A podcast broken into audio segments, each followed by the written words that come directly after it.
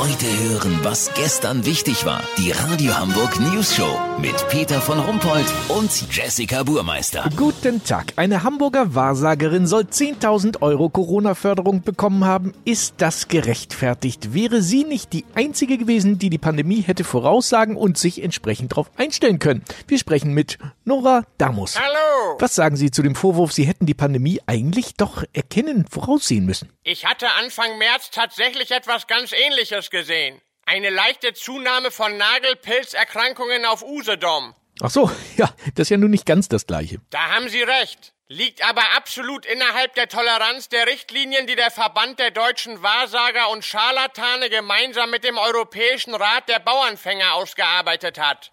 Aha, verstehe. Meine Glaskugel war in der Zeit auch in der Inspektion.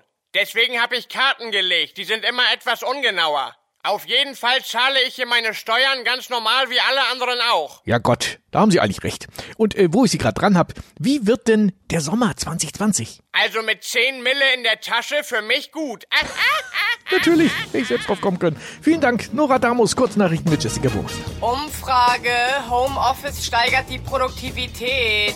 Besonders in den Bereichen, die gar nichts mit der Arbeit zu tun haben.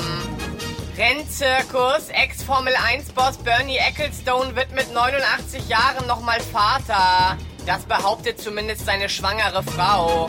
Zirkus, Zirkus, viele Manegen sind von Pleite bedroht. Ein echter Drahtseilakt, so ein Zirkusdirektor zur News Show. Das Wetter. Das Wetter wurde Ihnen präsentiert von Circus Insolventi. Drei ganz liebe, verhaltensgestörte sibirische Tiger abzugeben. Das war's von uns. Wir hören uns morgen wieder. Bleiben Sie doof. Wir sind es schon.